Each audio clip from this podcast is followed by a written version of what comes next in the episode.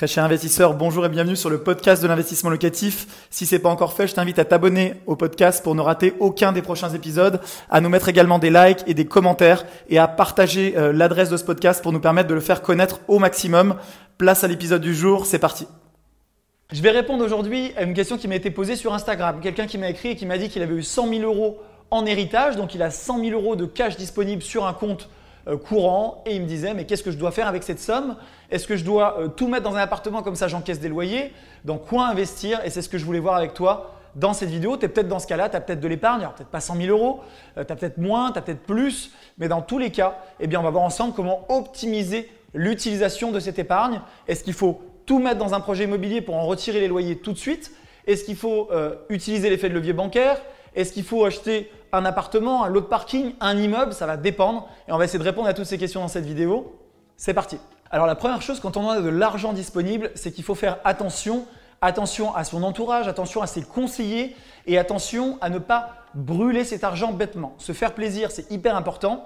Mais moi, je conseille toujours de d'abord mettre en place des systèmes qui vont te permettre eh de pérenniser l'argent, par exemple dans l'immobilier ou dans la bourse ou dans des actifs qui vont générer du capital dans la durée pour préparer ton futur sécuriser eh euh, l'avenir financier de ta famille, de tes enfants ou ton avenir financier si tu es célibataire par exemple. Et ça va te permettre eh de profiter de la vie mais pas en one shot parce qu'on le voit souvent, hein, on voit des gens qui gagnent au loto qui euh, finissent quasiment plus pauvres que ce qu'ils étaient avant parce qu'ils dépensent tout, ils sont très mal conseillés.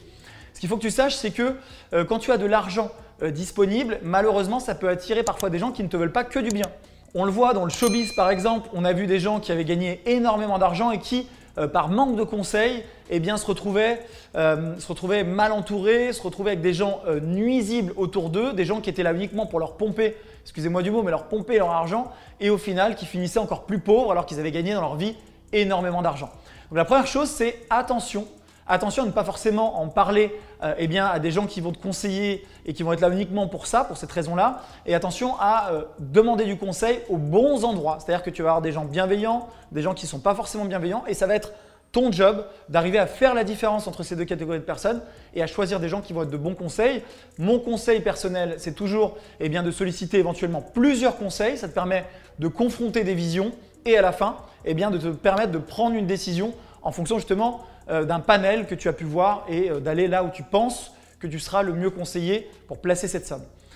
La deuxième chose que je voulais te dire, c'est que euh, acheter des actifs, ça veut dire quoi? Ça veut dire que si par exemple tu as 100 000 euros sur ton compte bancaire, que tu as hérité et que tu achètes eh des voitures, tu pars en voyage et qu'au bout d'un an, eh bien, tu as tout dépensé, malheureusement tu seras tout aussi pauvre après et ça va être compliqué parce que tu n'auras pas mis en place un système qui va te permettre dans la durée d'en retirer des bénéfices. Alors que si par exemple tu investis euh, dans un actif, alors je vais te parler d'immobilier puisque tu le sais, euh, sur la chaîne Investissement Locatif, on parle surtout euh, d'actifs immobiliers, mais ça pourrait très bien être la bourse. Hein. Tu pourras acheter des actions à dividendes, tu pourras investir dans différents supports, tu pourras investir dans les startups, même si c'est assez compliqué. C'est un marché plutôt de professionnels, mais c'est un autre exemple qui peut générer de l'argent dans la durée. Si tu achètes par exemple de l'immobilier locatif, eh bien, je vais te conseiller au maximum d'utiliser l'effet de levier pour deux raisons. La première raison, c'est que toujours tu dois garder une épargne de sécurité. Si aujourd'hui tu as 100 000 euros sur tes comptes, je te déconseillerais, c'est souvent les clients me disent mais euh, j'ai 30 000 euros d'épargne et je voudrais les mettre sur un apport, j'ai 50 000 euros d'épargne, je voudrais les mettre sur un apport, je leur dis toujours gardez une épargne de sécurité. Pourquoi? Eh bien parce que tout simplement, si vous avez aujourd'hui 50 000, 100 000 euros d'épargne, ben, c'est génial pour vous. Euh, bravo déjà parce que euh, ce n'est pas facile d'en arriver là. Mais à ce niveau-là, il faut se dire que vous ne mobilisez pas tout sur une seule opération. Pourquoi?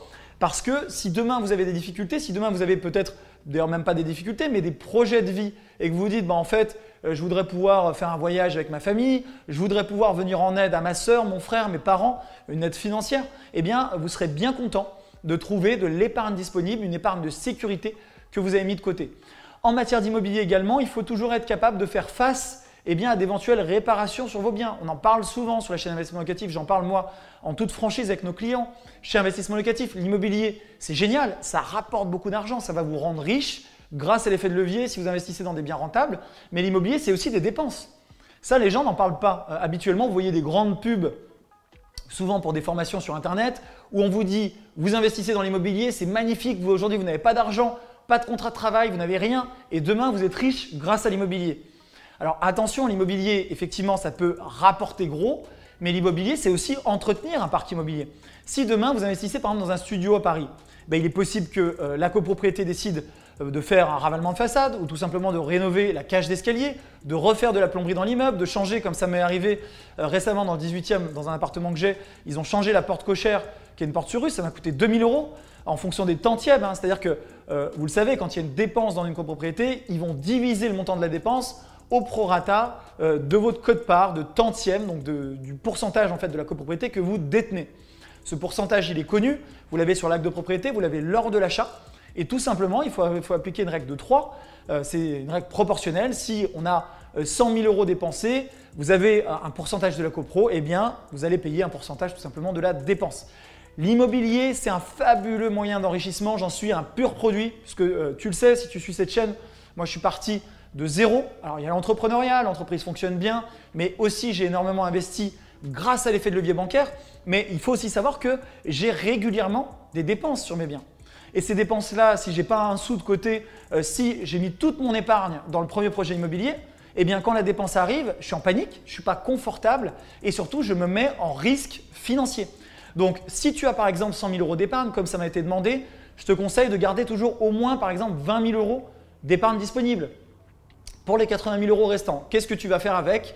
Bah, Ça va dépendre de ta situation et de ton emploi, mais je vais te conseiller au maximum d'utiliser l'effet de levier bancaire.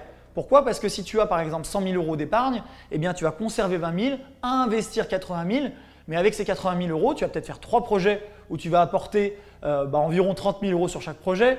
Bon, c'est un petit peu moins que ça si on divise 80 000 par 3, mais ça va te permettre eh bien, de faire différents projets immobiliers grâce à l'effet de levier du crédit. Et chaque projet immobilier va te permettre eh bien, de générer des loyers, de rembourser du capital à la banque. Éventuellement, ça va dépendre du projet, de sa rentabilité, etc. Ça, j'en parle dans d'autres vidéos, mais d'avoir du cash flow et donc d'avoir un enrichissement qui sera hyper important et beaucoup plus rapide que si tu avais tout mis dans un seul projet immobilier. Ça veut dire que si par exemple tu investis aujourd'hui, que tu mets 15% d'apport du projet global, eh bien tu mobilises 30 000 euros, tu peux investir dans un bien à 200 000 euros.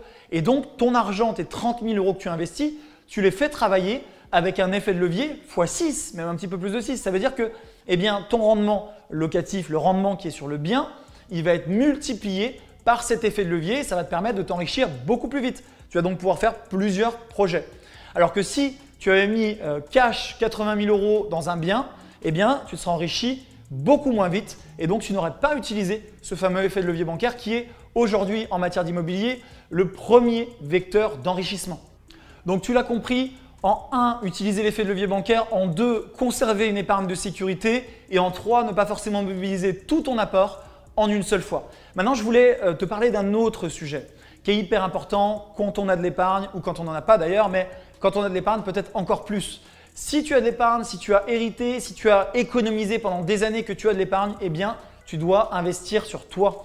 Investir sur toi, ça veut dire quoi? Ça veut dire se former. Se former, ça ne veut pas forcément dire dépenser de l'argent dans des formations. Donc nous, aujourd'hui, on ne vend pas de formation chez Investissement Locatif parce qu'on me, le demande souvent.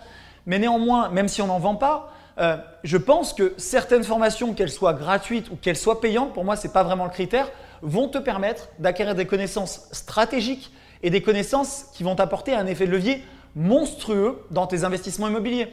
Si par exemple tu regardes avec détail que tu suis les vidéos de la chaîne Investissement Locatif, et c'est probablement le cas si tu vois cette vidéo, et je t'en remercie du fond du cœur, eh bien cette information-là, elle est gratuite.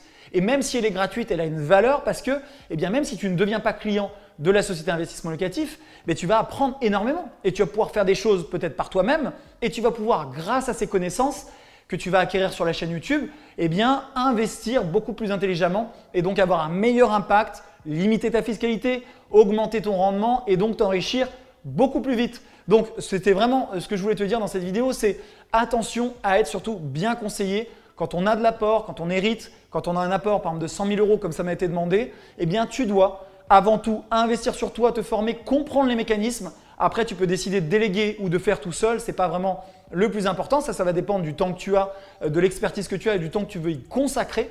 Mais ce qui en tout cas est hyper important, c'est de bien comprendre les fondamentaux de l'investissement immobilier, c'est-à-dire l'effet de levier, c'est-à-dire ne pas mettre tout euh, d'un coup sur la table, c'est-à-dire comprendre que tu vas avoir des dépenses pour l'entretien de ton parc, euh, c'est-à-dire comprendre que tu as des objectifs avec ces investissements immobiliers, j'en parle tout le temps sur la chaîne, ce qu'on appelle le why, tu as un pourquoi, et ces raisons-là qui te poussent aujourd'hui eh à placer ton argent doivent te guider vers un produit adapté. Ça peut être plus dans une zone patrimoniale ou plus dans une zone à rendement locatif élevé. Ça va vraiment dépendre eh bien, de ta situation, de tes objectifs et ce que tu veux faire avec cet argent et avec ton immobilier.